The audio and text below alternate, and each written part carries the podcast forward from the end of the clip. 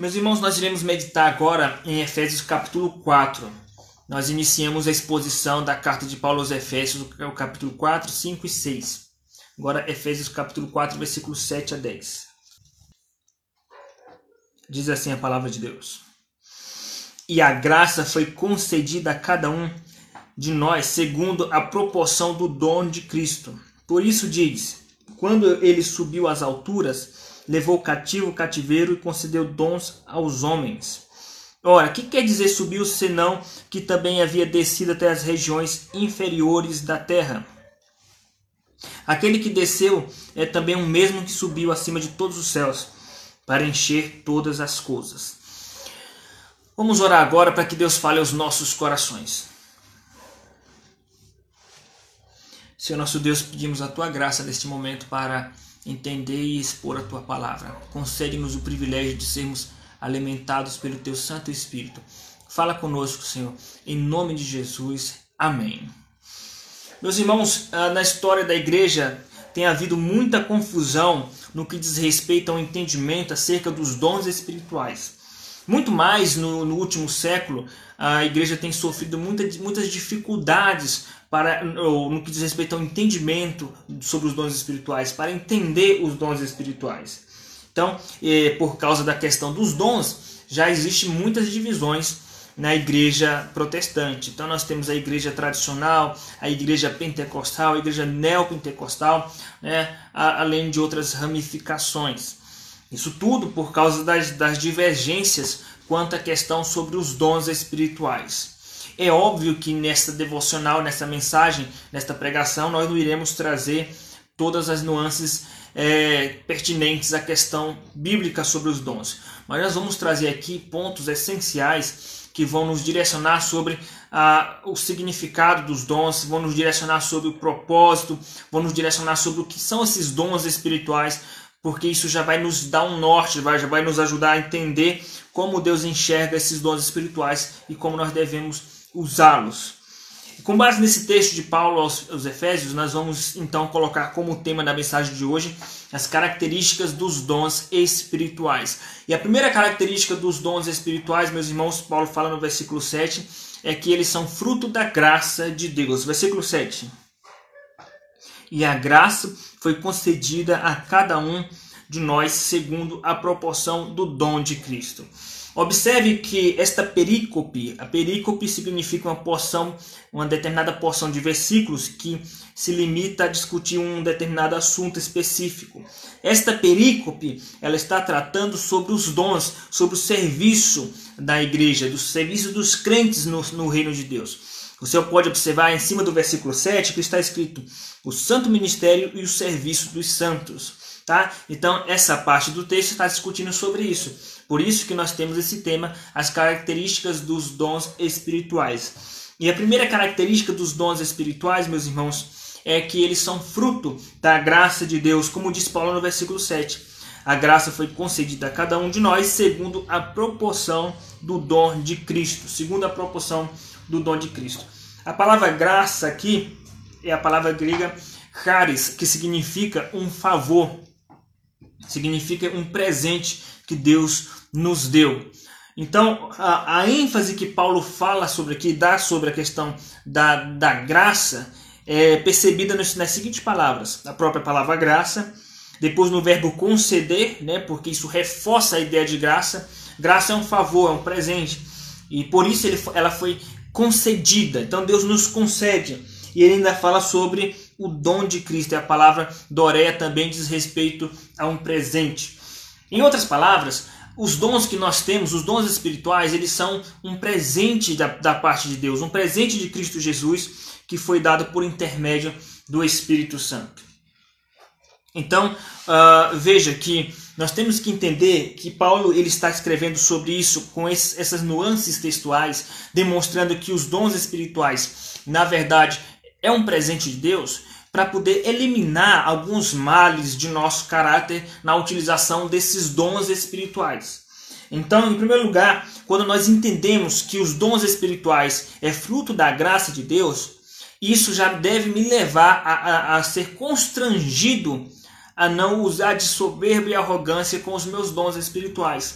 Eu não tenho que usar meus dons espirituais para me sentir melhor que os outros. Por isso que no versículo, nos versículos seguintes ele, seguintes ele fala sobre algumas funções e alguns dons. Versículo 11. Ele mesmo concedeu uns para apóstolos, outros para profetas, outros para evangelistas e outros para pastores e mestres os mestres não devem se sentir melhor que os pastores por causa do dom. Os pastores não devem se sentir melhor que os mestres, né? caso o entendimento aqui exegético seja que sejam funções diferentes. Alguns teólogos acham que, são, que é a mesma função. Os evangelistas não devem se sentir é, inferiores ou superiores aos pastores e os mestres. Né? Então, os apóstolos não devem se sentir, os apóstolos da época, obviamente, não deveriam se sentir superiores aos profetas ou aos mestres e assim por diante. Por quê? Porque os dons é fruto da graça de Deus. Os dons que nós temos é porque Deus nos concedeu. Deus deu dons aos homens, ele dá os dons. Versículo 8: Por isso diz: Quando ele subiu às alturas, levou cativo o cativeiro e concedeu dons. Ele concedeu dons à igreja. Portanto, nós não devemos nos gloriar e pensar eu faço melhor do que fulano de tal, eu sou melhor do que o, o, o outro irmão, né? eu, eu, eu prego melhor, eu dou uma aula melhor, né? eu toco melhor, eu canto melhor, eu evangelizo melhor. Nós temos que lutar contra esse pecado da soberba que tenazmente assedia a natureza humana. Nós devemos, na verdade, entender que se o dom é de Deus, então toda a glória tem que ser dada a Ele. João Batista entendeu muito bem esse conceito de graça, conceito de dom que é dado pela graça de Deus. Veja que quando os discípulos falaram, eh, os discípulos de João Batista falaram para João Batista a respeito de Jesus, né?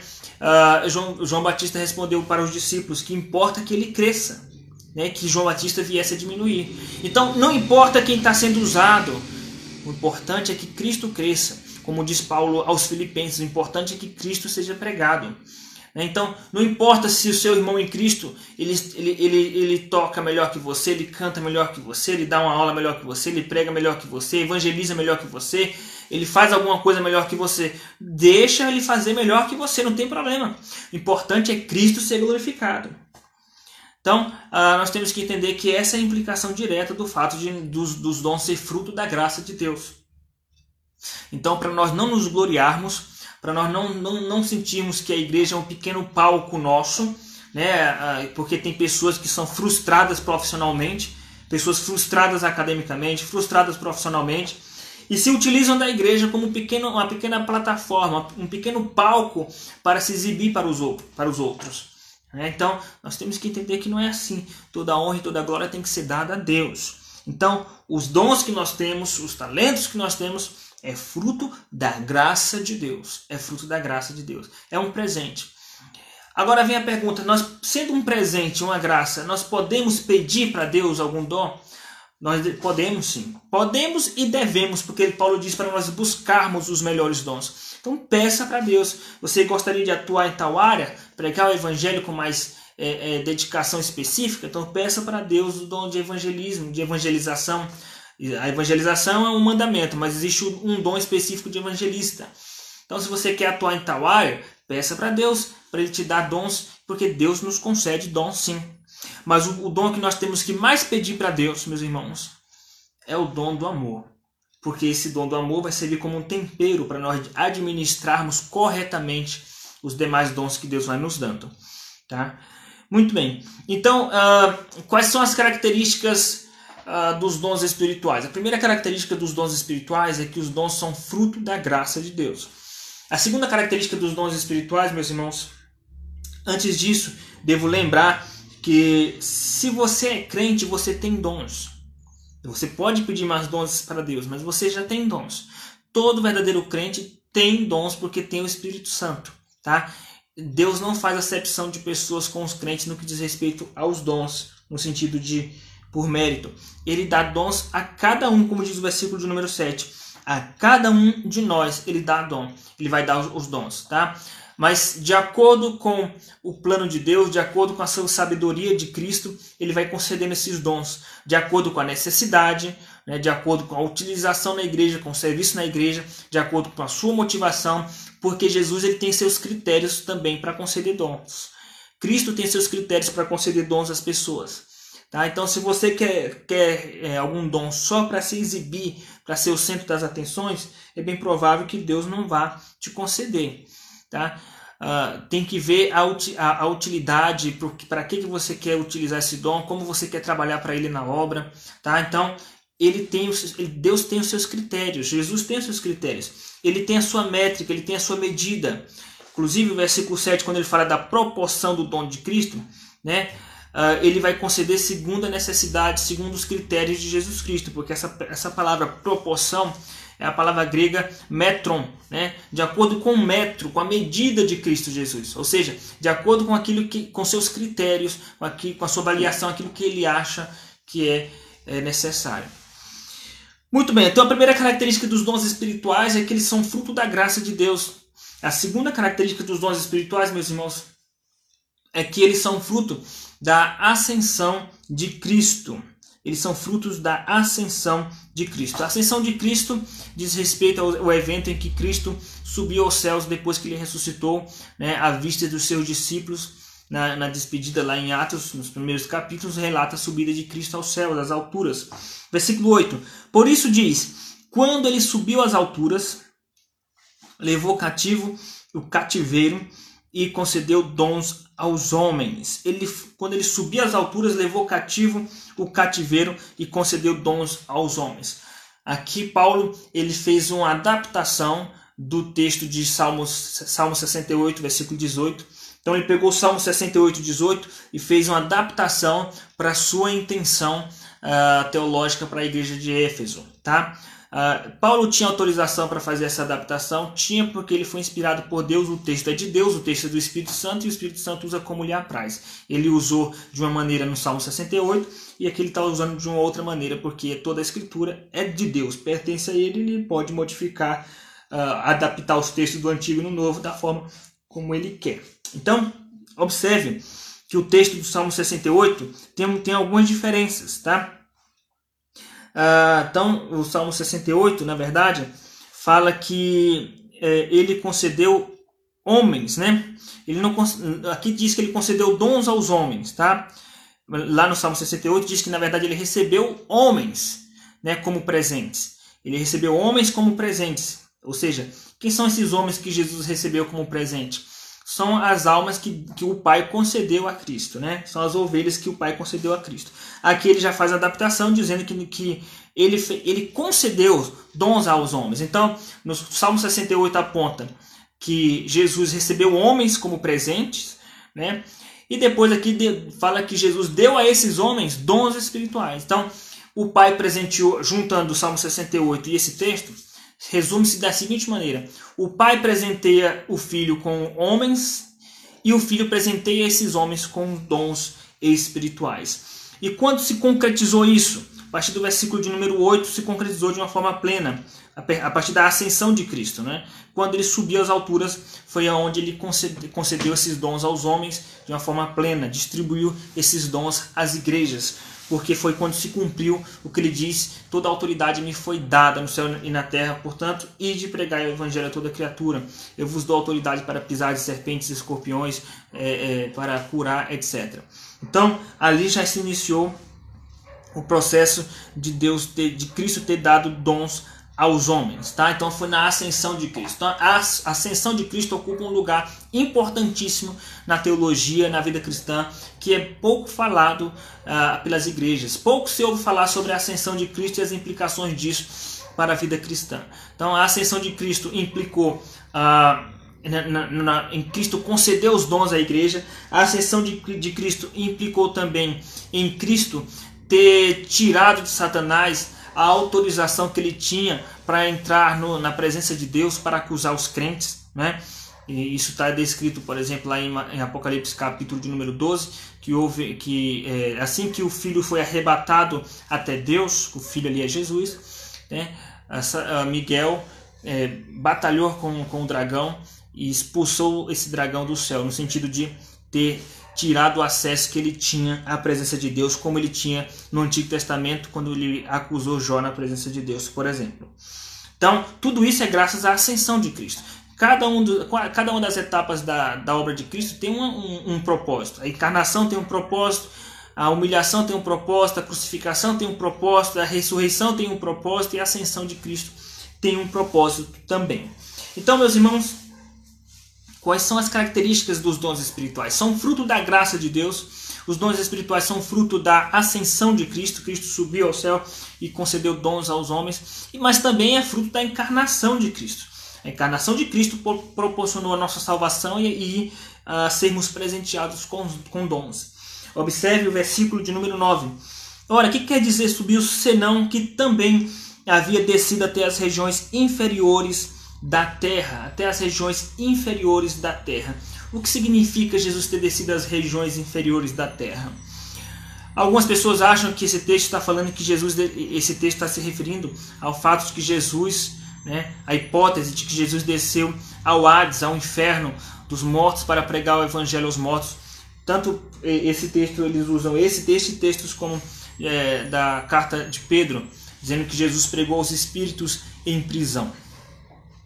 Primeiro vamos falar do, da, do texto lá de Pedro que fala que Jesus foi e pregou aos espíritos em prisão. Quem são esses espíritos em prisão? Não está falando de, de pessoas mortas, é, da, dos, das almas das pessoas. Ele está falando que, da, da, das pessoas, da população da época de Noé, porque o contexto lá está falando de Noé.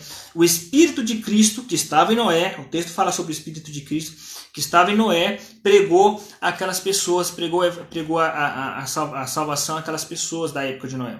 E aquelas pessoas não se arrependeram. Tá? Então, o Espírito de Cristo que estava em Noé pregou ah, para aquelas pessoas se arrependerem e não se arrependerem. Aquelas pessoas são esses espíritos que vivem em prisão. Não é um espírito, um vento, uma alma.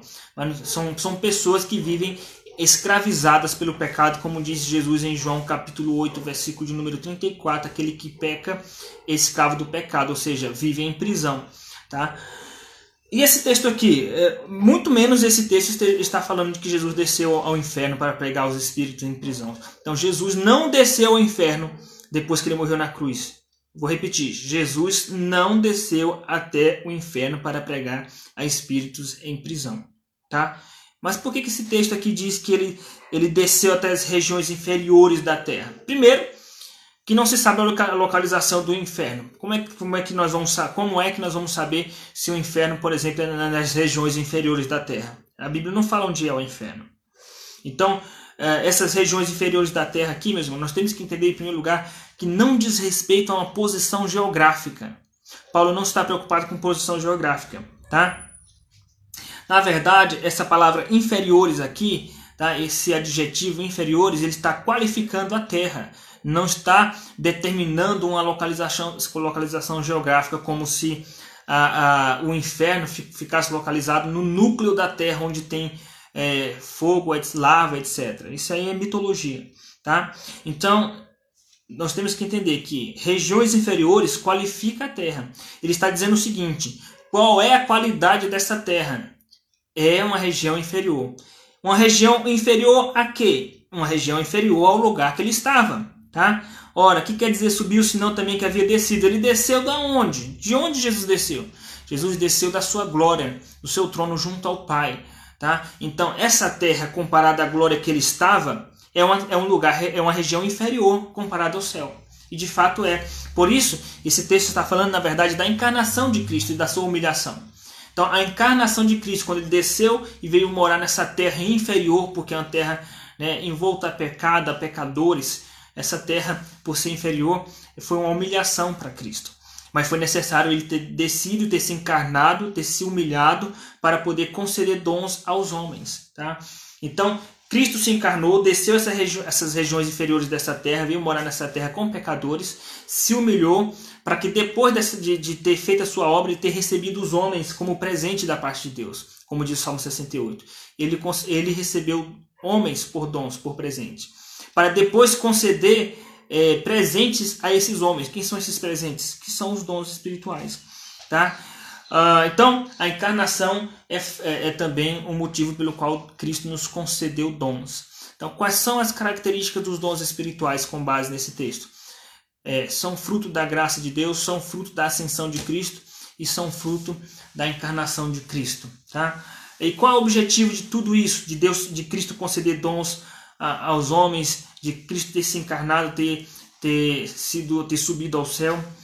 Qual é o objetivo de tudo isso? O objetivo de tudo isso, meus irmãos, é Cristo ter feito a sua obra de uma forma plena, de uma forma completa, tá? Observe o versículo 10. Aquele que desceu é também o mesmo que subiu acima de todos os céus para encher todas as coisas. O que é esse encher todas as coisas, meus irmãos?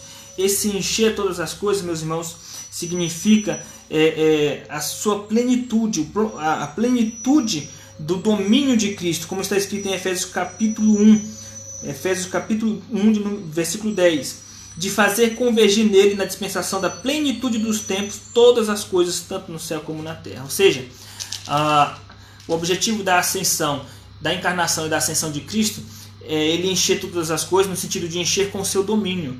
Então todo domínio, toda autoridade foi dada a Cristo após a sua, é, é, a sua ressurreição e a ascensão. Muito bem, meus irmãos, então essas são as características dos dons espirituais. Quais são as características? São fruto da graça de Deus, são fruto da ascensão de Cristo, são fruto da encarnação de Cristo. Que Deus assim nos abençoe. Vamos orar para encerrar, meus irmãos. Senhor nosso Deus, queremos te agradecer por tua misericórdia revelada em, em nossas vidas nesta palavra. Que o Senhor nos ajude a usarmos os dons da melhor forma possível para a glória do teu nome.